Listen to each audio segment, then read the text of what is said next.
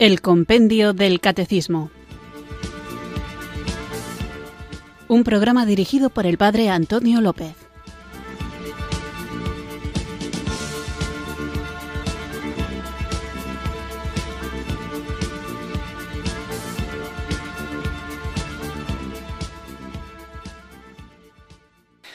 Muy buenas tardes, queridos oyentes de Radio María. Recibido un cariñoso saludo desde Irurzun, en Navarra, quienes sintonizáis una tarde más esta radio que cambia vidas, esta emisora de la Virgen, Radio María, para escuchar el programa El Compendio del Catecismo, nuestro espacio diario de formación católica en el que tratamos de conocer la fe que queremos vivir, compartir y defender. Estamos en estos últimos programas hablando de la vida en Cristo, de la moral cristiana y en concreto estamos dedicando estos últimos al tema importantísimo de la conciencia y mucha gente dice que la conciencia hay que seguirla siempre y que cuando tu conciencia te dice algo hay que obedecerla de una manera que no hay que cuestionar. Sin embargo, tenemos que preguntarnos hasta dónde hay que seguir la propia conciencia la palabra conciencia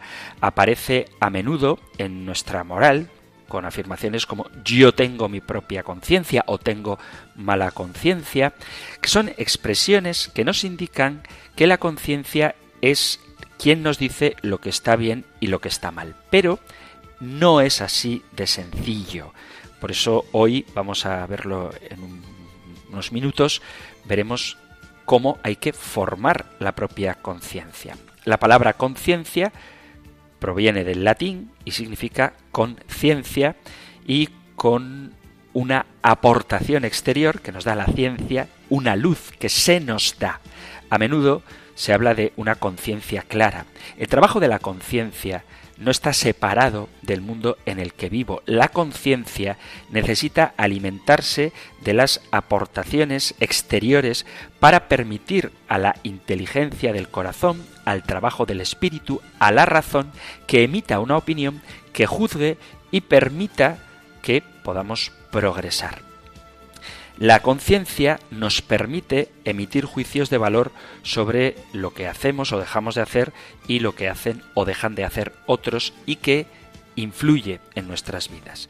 Si alguien decide votar a una ley, eso tendrá consecuencias sobre la vida de otros. La conciencia trabaja, ciertamente, pero no es algo que simplemente nos afecta a nosotros porque todo lo que hacemos tiene repercusiones sobre los demás. En primer lugar, la conciencia es testigo.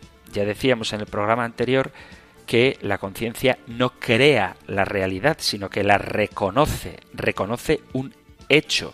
Reconoce, por ejemplo, en la famosa parábola del hijo pródigo, que el hijo debe volver a la casa de su padre, reconoce lo que ha hecho y después de ese reconocimiento interior, la conciencia ha de llevarte a la acción.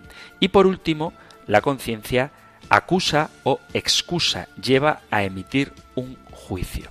Entonces, el trabajo de la conciencia exige, y eso lo estamos haciendo en estos programas, una reflexión importante. La conciencia no actúa bajo impulsos. Es un trabajo que exige toma de distancia y conocimiento, formación para comprender lo que sucede. Pero es cierto que no siempre se tiene el tiempo necesario para encontrar una respuesta a lo que nos pasa. Sin embargo, eso no nos exime de tener que formarnos. Hay situaciones donde uno puede preguntarse, ¿debo hacer lo que me dice la conciencia o lo que dice el Papa y enseña la Iglesia? ¿Cómo discernimos esto? Hay una cuestión importante que a veces se plantea en el curso de un proceso. Algunas personas no son conscientes del límite entre el bien y el mal, no saben lo que está bien y lo que está mal. Entonces, ¿cómo podemos nosotros condenarles, acusarles, si no tienen conciencia de haber actuado mal? no comprenden ellos el sentido de esta condena. En el marco de la fe, la conciencia me va a reconocer cosas buenas y otras que no son conformes a lo que Dios nos ha revelado. La conciencia cristiana lleva a buscar el bien que se manifiesta en la palabra de Dios y que nos conduce Jesucristo a través de su muerte y resurrección. Por eso debemos esclarecer nuestra conciencia a la luz de esa revelación y esta luz debe permitirnos poner un límite entre el bien y el mal que no parte de nuestro propio criterio, sino de aquello que nos ha sido revelado. Cuando tengo un caso de conciencia, debo iluminarlo a la luz del Evangelio. Pero puede darse que en conciencia una persona pueda decidir por su propio actuar hacerlo en contradicción a lo que dice la Iglesia. Por ejemplo, cuando alguien en conciencia cree que debe divorciarse o en conciencia cree que debe abortar. Esas personas deben seguir su conciencia hasta el final. Si una mujer se ve entre comillas, obligada a abortar, cualesquiera que sean las razones, y si se le ha preguntado en conciencia en relación a su ambiente o a la complejidad de la situación en la que se encuentra, podrá tomar su propia decisión. Pero, ojo, esto no atañe solamente a esa persona, sino también nosotros, como Iglesia, debemos preguntarnos cómo acompañamos a las mujeres que se encuentran en esa situación y que sienten esa necesidad, que sufren muchísimo, que se ven obligadas a hacer algo que la moral desaprueba. Quizá esas personas no hayan tenido ni la luz ni el apoyo necesarios. Si considera que la situación en la cual se encuentra esa persona es sencilla, hay que ser más realistas y tener en cuenta la complejidad del mundo y no incurrir en esos simplismos. El aborto es ciertamente siempre un crimen. Hay que ver cómo es tratar a quien se encuentra encerrada en una vía sin salida. Por eso hay que seguir la conciencia, pero hay que seguirla hasta el final iluminada bajo la luz del Evangelio, pensando qué es lo que Dios quiere de mí y yo no puedo obrar de otra manera. Cuando alguien se ve en una situación que dice que en conciencia quiere abortar, hay que ayudarle, acompañarle, darle elementos que le ayuden a responder. Por eso la Iglesia pone de relieve la libertad de conciencia, pero siempre con una adecuada formación, porque precisamente ante situaciones extremadamente complejas, puede ser que alguien vea oscurecida su propia conciencia, se vea limitado, cuando no del todo privado de su libertad, y tome decisiones que van en contra de la conducta propia de un cristiano, que van en contra del bien.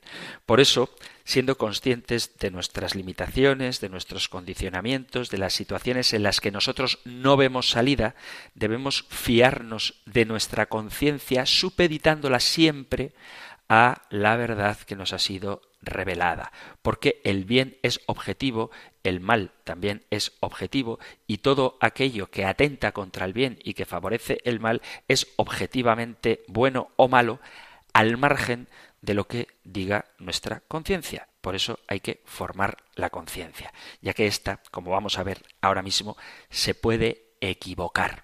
Así que vamos a pedir luz al Espíritu Santo para que ilumine nuestras conciencias a la luz de la revelación y actuemos siempre guiados por ella cuando ésta esté bien formada. Invoquemos juntos el don de Dios.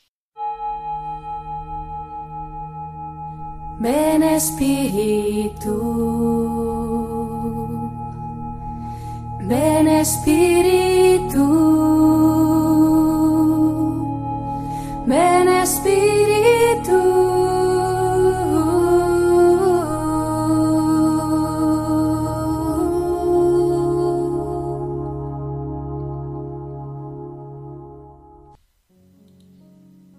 Señor, me has hecho coheredero del reino.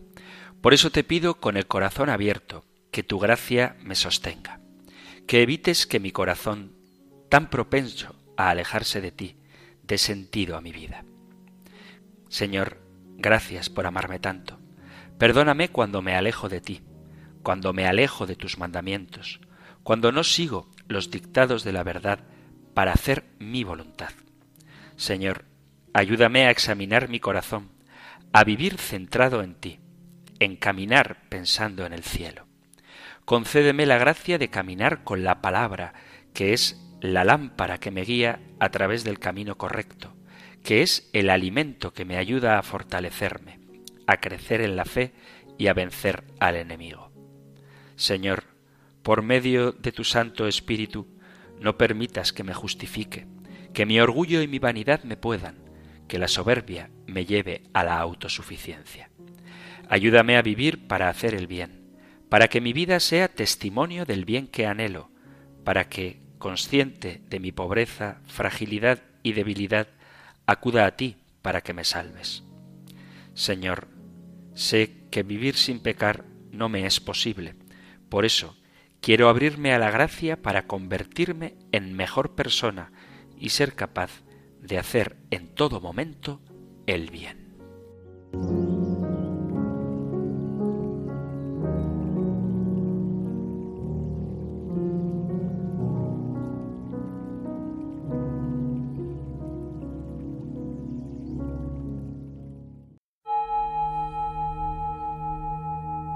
Ven Espíritu, ven Espíritu.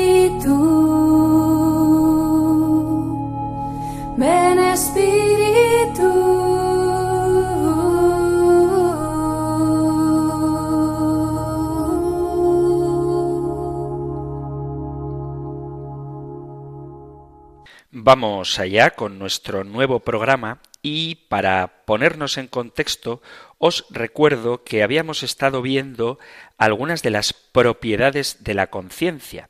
Decía que en todo acto libre interviene el dictamen de la conciencia y cómo la conciencia no obliga por su propia virtud, sino por virtud del precepto divino. Esto es algo que hay que tener en cuenta. Por eso tenemos que evitar lo que se conoce como la moral de situación, que viene a decir que el precepto divino es así como general, abstracto, ideal, puramente especulativo, pero que luego, en las situaciones concretas, se podría obrar en contra de él, puesto que las situaciones, como digo, pueden exigir un comportamiento que difiera de lo que Dios manda. Esto sería disociar la vida teórica de la práctica y no tiene ningún sentido que Dios revele una verdad en su palabra, en la tradición, en el magisterio, y que luego esa misma revelación interior que algunos dicen tener contradiga lo que la revelación objetiva nos ha manifestado. Entonces la moral de situación no tiene ningún sentido, ni desde luego se puede aceptar desde una perspectiva objetiva de la verdad. Dicho esto, otra de las características que tiene la conciencia, otra de las propiedades de la conciencia, es que esta, la conciencia, puede errar y oscurecerse por más que su luz nunca se extinga totalmente. De ahí la importancia que tiene formar la propia conciencia, y de eso es de lo que hablaremos hoy. Podéis encontrar más desarrollado este tema en el Catecismo Mayor en los puntos 1783 al 1788 y en los puntos 1799 y 1700, perdón, y 1800. Nosotros escuchamos ahora la pregunta 374 del compendio del Catecismo. Número 374. ¿Cómo se forma la conciencia moral para que sea recta y veraz? La conciencia recta y veraz se forma con la educación, con la asimilación de la palabra de Dios y las enseñanzas de la Iglesia. Se ve asistida por los dones del Espíritu Santo y ayudada con los consejos de personas prudentes. Además, favorecen mucho la formación moral tanto la oración como el examen de conciencia. Como os decía, la conciencia puede errar, y esto de que la conciencia pueda errar es una de sus propiedades. ¿Por qué? Porque la errancia de la conciencia está asociada al carácter limitado de la inteligencia humana y a su natural inclinación a la verdad. Por ser un juicio de la inteligencia, la conciencia puede equivocarse según el modo en el que el error se da en la mente humana y puede hacerlo culpablemente o inculpablemente. La conciencia no es ni infalible ni inapelable, no es la Corte Suprema que algunos pretenden, sencillamente por ser el juicio de nuestra inteligencia humana que es limitada y está sujeta a error. Más aún, capaz de desviarse por obra de la voluntad hasta hacerse insensible ante verdaderas aberraciones. El magisterio de la Iglesia ha querido recordarlo cuando dice la conciencia moral no es la instancia última que decide qué es bueno y qué es malo. Antes debe conformarse con la verdad inmutable de la ley moral. Tampoco es un juez infalible. Puede errar. Y esto lo ha repetido el Concilio Vaticano II, que la conciencia se puede tornar casi ciega por el hábito de pecar. Por eso no es suficiente decir al hombre siempre tienes que seguir tu conciencia. Es necesario añadir inmediatamente y siempre pregúntale si tu conciencia te dice la verdad o te dice algo falso y busca incansablemente conocer la verdad. Si se omite esta advertencia necesaria, el hombre arriesgaría convertir su conciencia en una fuerza destructora de la propia humanidad en vez del lugar santo donde Dios le da a conocer cuál es su verdadero bien. La conciencia es una luz inextinguible porque nos viene dada con la misma naturaleza. Mientras tiene uso de razón, todo hombre discierne de forma más o menos clara el bien del mal en virtud del hábito de los primeros principios morales. Así como nadie puede despojarse de su inteligencia, tampoco es posible eliminar esta luz. La luz de los primeros principios se actualiza siempre en el hombre y se aplica a reconocer la verdad y el bien. Por eso no es posible errar involuntariamente sobre ellos.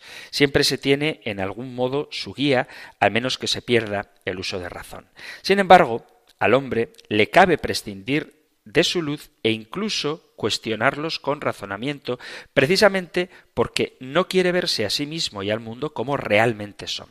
Estamos entonces ante un proceso de escurecimiento, en algún modo violento a la naturaleza, de cuyo carácter forzado se posee siempre alguna noticia y al menos en este sentido nunca se pierde la guía de la conciencia. El hombre no puede cancelar de su corazón un cierto sentido de pecado, sentido que encuentra su raíz en la conciencia moral y esta hace como de termómetro. Está ligado al sentido de Dios, pues deriva de la relación que el hombre tiene con Dios y en algún modo le consta como su creador, Señor y Padre.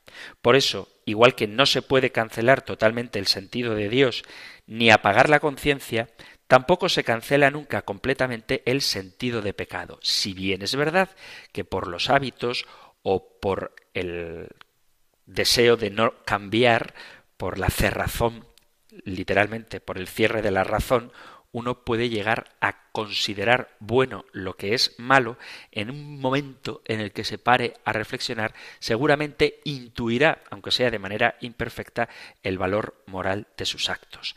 Por eso la conciencia, aunque no se apaga nunca totalmente, como no se apaga del corazón del hombre el deseo de Dios, sí que puede equivocarse, sí que puede errar. Por eso es tan importante formar la conciencia. Recapitulando, siempre hay un juicio de la conciencia. Nadie está abandonado hasta tal punto que no sepa de ninguna manera si hace el bien o el mal. Incluso la persona más pervertida conserva esa luz de Dios y ese es precisamente el punto desde el que se puede atraer de nuevo al bien. Cuando se actúa contra la luz de la conciencia, nunca se tiene una plena seguridad en el propio juicio. La aparente certeza del error vencible, obra de la culpa o de la negligencia de la voluntad, o la misma certeza del error inculpable, nunca posee la luz diáfana y segura de la verdad. A medida que la persona obra con rectitud, se afirma en su conocimiento del bien y adquiere más paz. La luz de la conciencia hace descubrir el bien real de los propios actos, cuya realización convence por el modo mismo en que nos perfeccionan, confieren paz y alegría. Quiere decir esto que cuando uno obra bien, siente cómo se va desarrollando personalmente porque se dirige hacia el destino para el que ha sido creado y eso le proporciona paz. Y cuando alguien obra mal, incluso aunque lo haga con tranquilidad de conciencia, eso de alguna manera no le deja el sosiego que es propio de quien obra rectamente. Hay una expresión que escuché un día y he solido utilizar porque me hizo gracia y me parece muy acertada, y es que alguien dijo un día, tengo la conciencia muy tranquila, y otro respondió, tenerla tranquila no es lo mismo que tenerla limpia. Y yo creo que esta es la clave. Tener la conciencia tranquila no significa tenerla limpia. Tú puedes pensar que estás obrando bien y en ese sentido sentirte relajado, pero objetivamente quizá tu conciencia, aunque esté tranquila, no esté limpia porque estás obrando mal. De ahí que lo único que nos deja la conciencia tranquila y limpia es cuando ésta nos da dictámenes, juicios sobre la realidad que están de acuerdo con lo que orienta al hombre hacia su fin último, que es Dios, y por lo tanto, cuando la conciencia nos dictamina que obremos conforme a lo que se nos ha revelado. Dicho esto, vamos a dividir la conciencia. ¿Por qué digo lo de dividir la conciencia? Dividir quiero decir ver qué tipos de conciencia hay. Porque la pregunta que hoy estamos tratando, la pregunta 374, habla de cómo formar la conciencia y responde que la conciencia ha de ser recta y veraz. Por eso vamos a fijarnos en tipos de conciencia que hay, porque puede ser una conciencia recta, puede ser una conciencia veraz, puede ser una conciencia que sea verdadera o errónea, puede ser una conciencia antecedente o consecuente y todo este tipo de lenguaje que quizá nos resulte raro nos va a servir para poder formar adecuadamente nuestra conciencia. Entonces, se pueden distinguir diversas modalidades con que el juicio de la conciencia se relaciona con cada acto. De ahí que a la conciencia se le suele dividir en antecedente y consecuente, verdadera y errónea, puede ser errónea, vencible o invencible, y luego hay conciencia cierta, probable y dudosa. ¿Qué es la, la conciencia antecedente y consecuente? En relación al acto, se dice antecedente la conciencia que juzga lo que se va a realizar. Su dictamen específico consiste en mandar prohibir permitir o aconsejar. También podría hablarse de una conciencia que se dice concomitante al acto, que se reduce a la antecedente, que sería la conciencia antecedente, pero que se manifiesta durante el obrar.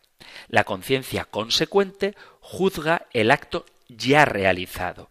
Puede aprobarlo si es bueno o reprobarlo como malo, y en ese caso, cuando lo reprueba como malo, produce un dolor o inquietud que nosotros solemos llamar remordimiento. De todos modos, la conciencia es juicio, es acto de conocimiento y no se confunde con los sentimientos que suelen acompañarlo. Es decir, la conciencia no es simplemente un sentimiento, sino que es un juicio de valor sobre los actos. La conciencia moral radica en el juicio de la razón, no en los sentimientos de culpa. Tales sentimientos ciertamente pueden ayudar para reconocer el verdadero valor moral de nuestras acciones. La interacción entre el sentimiento y el juicio sobre la culpa es una consecuencia de la composición sustancial que tenemos los seres humanos de alma y cuerpo. En una persona normal, el sentimiento de culpa no desemboca principalmente en intentos de anular lo realizado mediante un autocastigo, como ocurre en la gente que tiene enfermedades de salud mental, sino que induce al arrepentimiento. un nuevo acto de libertad dirigido a la propia conversión. No se puede eliminar lo que se ha hecho, pero sí que uno puede en el futuro obrar de una manera diferente. Lo normal en la persona es experimentar la culpa cuando se actúa mal. Hay un grave peligro en no reconocer ya nuestro pecado y en caer en ellos aparentemente con buena conciencia. No alcanzar a tener conciencia de culpa es una enfermedad, como es una enfermedad la ausencia de dolor cuando se está enfermo. Gente que dice, no, es que yo no me siento mal cuando hago tal cosa. Bueno, pues si tú tienes un problema de salud y no sientes ningún dolor por ese problema de salud, eso no es bueno, eso es malo, porque si no te duele, probablemente no te vas a dar cuenta de que lo padeces y difícilmente te vas a curar. Aunque suene un poco raro, el dolor es bueno. Que te duela la barriga es bueno en el sentido de que es un síntoma de que algo no funciona bien. Por eso, si no te duele la conciencia cuando obras mal, es un peligro porque si no ves que algo funciona mal, no vas a poder sanarlo. Además de la conciencia antecedente y consecuente, podemos dividir la conciencia en conciencia verdadera y errónea. En razón de su conformidad con la ley moral, la conciencia puede ser verdadera o errónea. Es verdadera la que aprecia correctamente el bien y el mal en conformidad con la ley moral. Es la que dictamina de acuerdo con los principios objetivos de la moralidad rectamente aplicados en el acto que se va a realizar. Esta característica de conciencia verdadera es fruto de aplicar correctamente la luz de los principios morales a un acto singular. Y la conciencia errónea o falsa es la que disiente del orden moral. Esta conciencia errónea o falsa puede ser invencible o venciblemente errónea. Invenciblemente errónea es la que llega al juicio equivocado por ignorancia inculpable. La conciencia invenciblemente errónea postula la rectitud de la voluntad porque de otro modo no sería invencible. Por ejemplo, el que desconoce sin culpa la existencia de una norma moral. La otra venciblemente errónea es la que se sigue de una ignorancia o error culpables. Se da cuando el hombre se despreocupa de buscar la verdad y el bien, sea en un caso concreto o en un caso general, y entonces la conciencia se va entenebreciendo progresivamente por el hábito del pecado. Es importante subrayar que el fundamento de la distinción entre la conciencia vencible o invenciblemente errónea radica en la disposición de la voluntad respecto a la búsqueda del bien verdadero, es decir, a su origen culpable o inculpable, y no principalmente en la consideración de la facilidad o no para salir del error y en este sentido para vencerlo. Tiene que ver con la mayor o menor dificultad para advertir, para darte cuenta del propio error en otro sentido. Cuando la voluntad es recta, el hombre, de ordinario, suele llegar a la verdad, pero aun en el caso de que no la alcanzase y precisamente por esa actitud de la voluntad, intuye pronto, al seguir su conciencia invenciblemente errónea, que las cosas no son tan buenas como había juzgado inicialmente. Por eso se informa, se preocupa de saber cuál es la verdad y acaba rectificando el error. En los manuales de teología moral se suele decir que la conciencia es recta cuando se ajusta al dictamen de la razón aunque en algunas hipótesis pudieran no coincidir con la realidad objetiva de las cosas. En ocasiones se han identificado conciencia recta y conciencia verdadera, y la no recta con conciencia errónea. Esta identificación puede ser confusa ya que una conciencia puede ser recta sin ser verdadera, a la vez que puede no ser recta siendo verdadera. Es verdadera si se adecúa a la realidad objetiva y es recta cuando subjetivamente la persona está convencida de que es verdadero lo que su conciencia le dicta, teniendo siempre como fondo la buena fe. Esta es la síntesis que ofrece Veritatis Splendor. En el caso de la conciencia recta, se trata de la verdad objetiva acogida por el hombre. En el de la conciencia errónea se trata de lo que el hombre equivocadamente considera en su interior subjetivamente verdadero.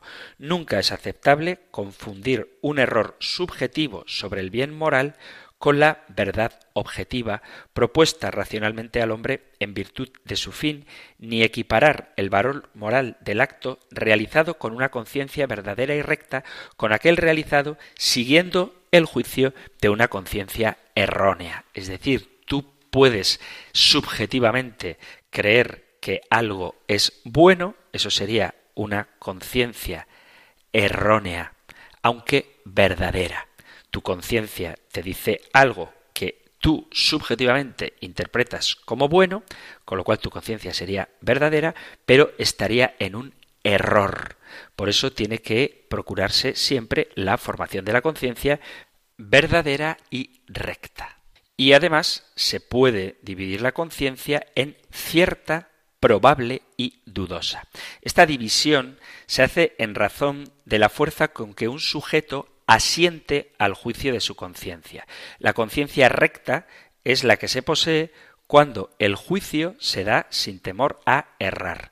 La certeza de la conciencia corresponde a la conciencia verdadera, aunque cabe una conciencia cierta y equivocada en el caso de la conciencia invencible o inculpablemente errónea.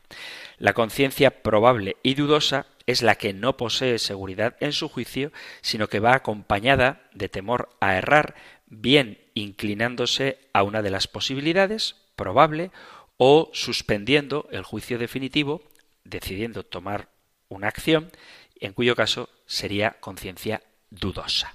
Estas distinciones, que pueden parecer complejas, son importantes porque luego en la vida práctica a veces uno puede decir que está convencido de algo, que tiene plena certeza de algo, pero que tú tengas certeza de algo no significa que estés en la verdad. Esto es como cuando la gente dice, no, es un tío muy convencido, tiene unas convicciones muy profundas. Bueno, pues en la Alemania nazi probablemente habría muchos que estaban convencidos con plena certeza de que lo mejor para su nación era la eliminación de las razas impuras y sin embargo eso por mucha certeza que tengas no deja de ser una aberración.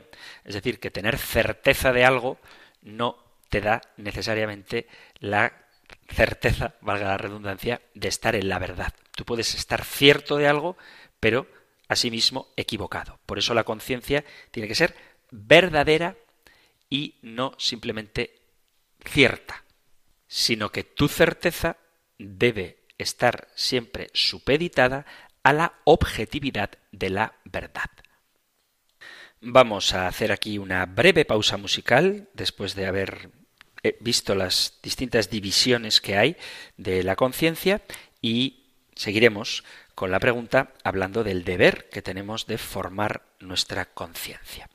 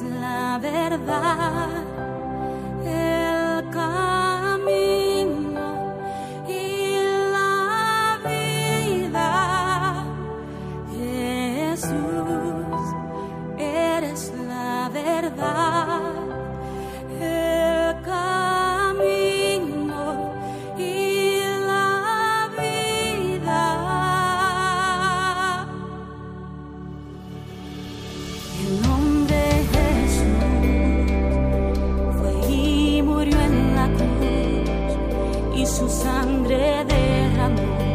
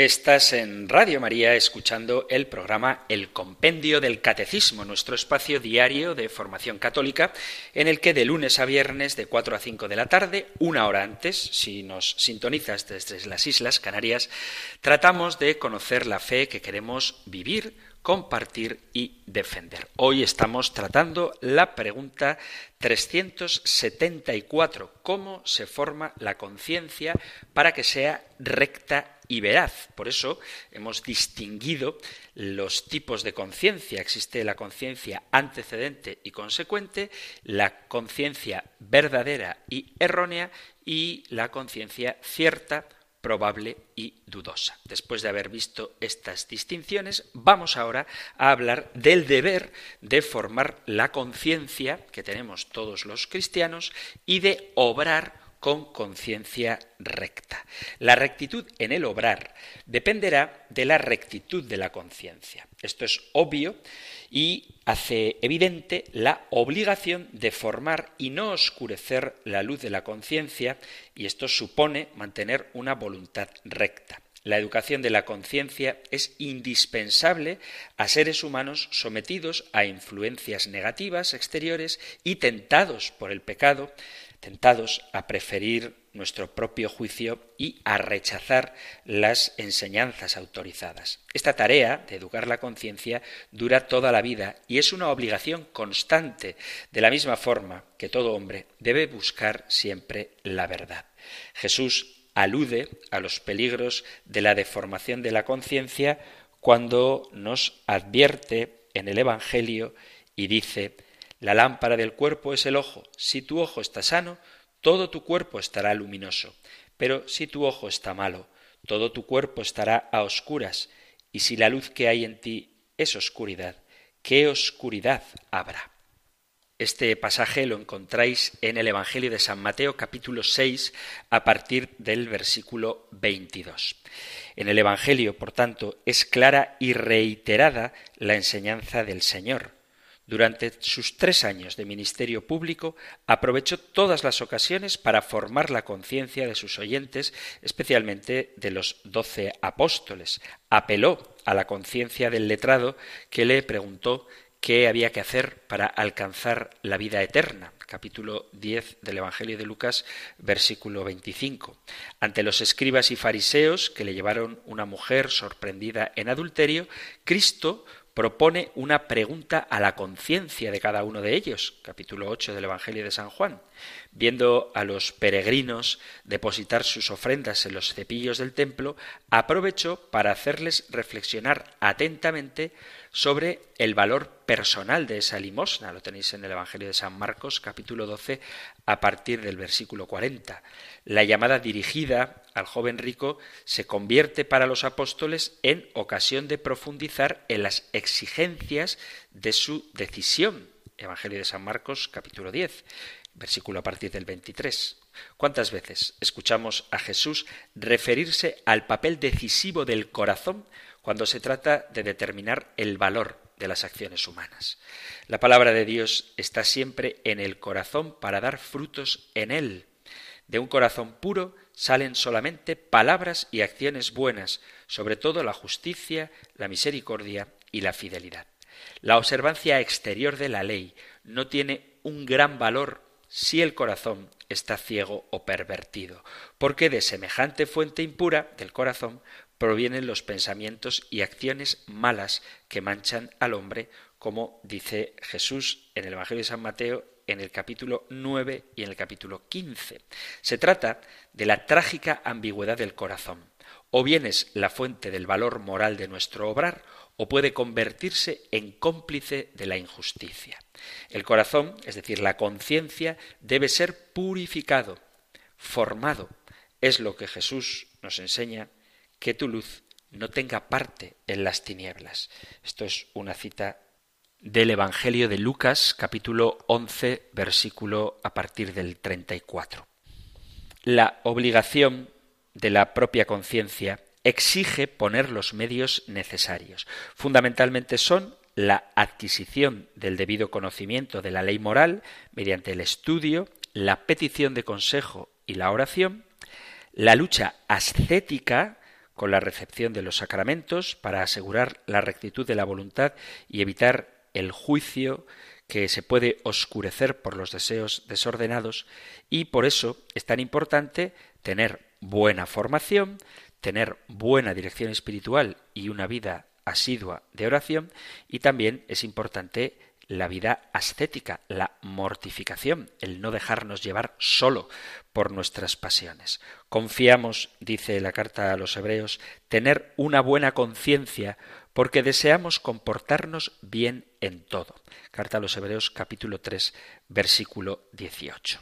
La formación de la conciencia es una responsabilidad personal de cada hombre ante Dios de la que nadie puede eximirle.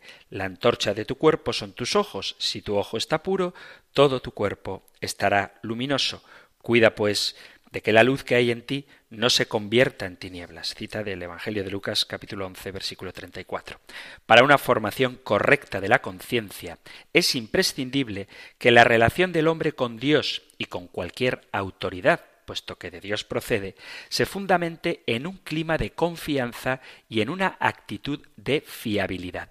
Una de las partes integrantes de la virtud de la prudencia en cuyo ámbito se desarrolla la recta conciencia es la docilidad. Esta cualidad es considerada como necesaria no sólo para quienes comienzan a formar en sí mismos la prudencia, sino también en cuantos ya la poseen. La docilidad es un elemento interior de dinamismo racional de la conciencia que permite abrirse a la fe por la obediencia de la fe y a la comunión eclesial. Así se abandona libremente a Dios prestándole la plena entrega de la inteligencia y de la voluntad. Cuando la persona humana obedece el magisterio de la Iglesia, no hace más que obedecer a la verdad profunda sobre sí misma. Decir que la conciencia ha de moverse sólo en cuanto le convenzan los argumentos, de modo que el magisterio sólo podría ser aceptado en la medida en que a mí me convence, es un planteamiento que no puede ser admitido ni aceptado. En ese caso, las intervenciones del magisterio de la Iglesia vendrían a sumarse al número de las distintas opiniones particulares sin que tuvieran la autoridad que ha recibido de Dios. El afán o incluso el mero peligro de reducir el magisterio de la Iglesia a una opinión más equivaldría a hacer perder el papel orientador de la Iglesia que ha recibido del Señor en el campo de la fe y de la moral. Hay que advertir que en cuestiones de moral las opciones personales, el interés y la comodidad suelen oscurecerse muy fácilmente, y que Dios ha concedido a la Iglesia el don del magisterio para que los fieles y todos los hombres de buena voluntad puedan alcanzar más fácilmente y sin mezcla de error las verdades que de suyo son accesibles a la razón. Dios le ha concedido al hombre una ayuda especial para que éste pueda adherirse a la verdad y adquirir una recta formación de la conciencia. El Evangelio escrito, la tradición de la Iglesia y el magisterio doctrinal representan una ayuda a la conciencia cristiana. La mediación de la Iglesia es esencial en la acogida del Espíritu Santo y en el discernimiento de sus auténticas inspiraciones. Cristo viene formado en aquel que recibe su forma, pero recibe la forma de Cristo sólo quien se adhiere a Cristo con un verdadero amor. Esta formación de Cristo en el hombre es obra del Espíritu Santo que hace universal la norma de Jesucristo, la hace interior. La conciencia moral del cristiano se comprende como expresión del ser en Cristo, de ser bautizado como una participación en el pensamiento de Cristo. El Espíritu Santo llega a ser el autor principal de la formación de la conciencia cristiana, realizando nuestra interior participación en el pensamiento de Cristo. Por eso es tan importante subrayar algo a lo que ya he hecho alusión en más de una ocasión, y es que el apartado del compendio del catecismo dedicado a la moral se llama la vida en Cristo, porque nuestra vida moral, nuestra conducta, es eso, que Cristo viva en nosotros, o por mejor decir, que nosotros vivamos en Él. Es dentro de la Iglesia, sacramento universal de salvación, donde el hombre, de forma ordinaria, se encuentra con Dios, recibe el Espíritu Santo y se une a Cristo. La mediación de la Iglesia es esencial en la acogida del Espíritu y en el discernimiento de sus auténticas inspiraciones. Los cristianos, en la formación de su conciencia, deben prestar diligentemente atención a la doctrina sagrada y cierta de la Iglesia, pues por voluntad de Cristo, la Iglesia católica es la maestra de la verdad, y su misión es exponer y enseñar auténticamente la verdad que es Cristo, y al mismo tiempo declarar y confirmar con su autoridad los principios del orden moral que fluyen de la misma naturaleza humana. Por eso la formación de la conciencia se realiza por la mediación de la Iglesia. Toda persona es responsable de mantener y aplicar esa luz divina que si se oscurece es por culpa suya las enseñanzas, consejos y aun mandatos de otros presuponen esa luz personal y la recuerdan, resaltan o ayudan a llevarla a lo particular, nunca la sustituyen. De ahí que los falsos consejos o mandatos, si se oponen a la ley divina, tienden a debilitar y a deformar la conciencia, pero nunca logran destruir su capacidad innata de distinguir entre el bien y el mal. Tenemos siempre una responsabilidad personal ante Dios por nuestros actos, fruto de la luz que Dios nos da, que es también personal. Por eso dice San Pablo que cada uno de nosotros ha de dar cuenta a Dios de sí mismo. Lo dice en la carta a los Romanos capítulo 14 versículo 12. Así que aunque es verdad que podemos ser influidos por agentes exteriores, al final quien es responsable último de sus actos y tendrá que comparecer ante Dios es uno mismo. La conciencia por sí misma no es, por lo tanto, un oráculo infalible. Hay unas exigencias objetivas a las que tiene que someterse, porque ella, la conciencia, no es la fuente última de la moralidad tiene una cierta autonomía relativa en cuanto que no se puede concebir la dignidad humana al margen de Dios. Tiene necesidad de crecer, de ser formada, de ejercitarse en el proceso de avance gradual en la búsqueda de la verdad y en la progresiva integración e interiorización de los valores y normas morales. A lo largo de este proceso de crecimiento, la conciencia descubre cada vez con mayor certidumbre el proyecto de Dios sobre el propio hombre y la realidad de normas de conducta verdaderas por sí mismas que, ahincadas en la naturaleza humana, son ley para el mismo hombre. La conciencia y la norma son restituidas a su justa mutua relación, pues se ve cuando esto ocurre, que la conciencia está naturalmente religada a la creación, en cuanto que es obra de Dios, y a través de la creación a Dios mismo creador. Todos los hombres llevan escrito en su corazón el contenido de la ley, cuando la conciencia aporta su testimonio con juicios contrapuestos que condenan o dan su aprobación. Cada hombre debe obrar de acuerdo con su propia conciencia, sabiendo que rendirá cuentas a Dios. Por tanto, examine bien cada cual su conciencia, sus propias obras, dice San Pablo en la carta a los Galatas capítulo 6 versículo 4, porque según la propia conciencia será juzgado. En este sentido, dice el apóstol San Pablo en la carta a los romanos, dichoso aquel que no es condenado por su propia conciencia en lo que decide, pero quien hace distinción de viandas, si come contra su conciencia, por ella es condenado, pues no obra con buena fe. Según la propia conciencia seremos juzgados y no debemos excusarnos con los dictámenes de la conciencia ajena y mucho menos con sus errores. Vamos llegando ya al final del programa de hoy y hay que dejar claro que la conciencia, aunque como hemos mencionado, tiene su propia autonomía, no decide lo que es el bien y el mal. Y como prueba de ello, tenemos, ya lo propone el compendio del catecismo, para formar la conciencia, la oración dice, y el examen de conciencia. Y nosotros cuando hacemos examen de conciencia no lo hacemos con respecto a lo que nosotros tenemos como criterio de lo que es bien o lo que es mal, sino utilizando otros recursos. Una forma muy habitual de examinar la conciencia es hacerlo a través de los diez mandamientos, pero existen otras muchas formas muy creativas y muy útiles. Se puede hacer un examen de conciencia con el Padre Nuestro, se puede hacer un examen de conciencia con el capítulo quinto de la carta a los Gálatas y el fruto del Espíritu.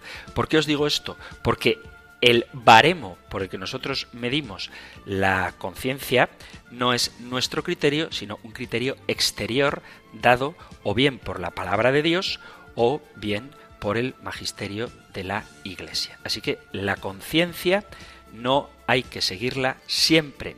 Hay que seguirla siempre que esté bien formada, es decir, siempre que esté en consonancia, que esté de acuerdo con la verdad objetiva que nos ha sido revelada.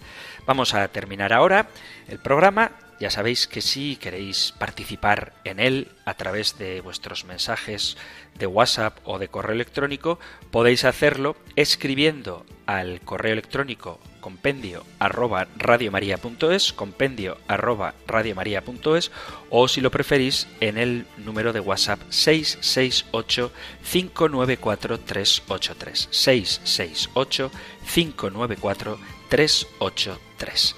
Concluimos ahora recibiendo la bendición del Señor. El Señor te bendiga y te guarde. El Señor ilumine su rostro sobre ti y te conceda su favor. El Señor te muestre su rostro y te conceda la paz. Muchísimas gracias por estar ahí. Gracias por escuchar el compendio del catecismo y si queréis, volveremos a encontrarnos en un próximo programa. Un fuerte abrazo.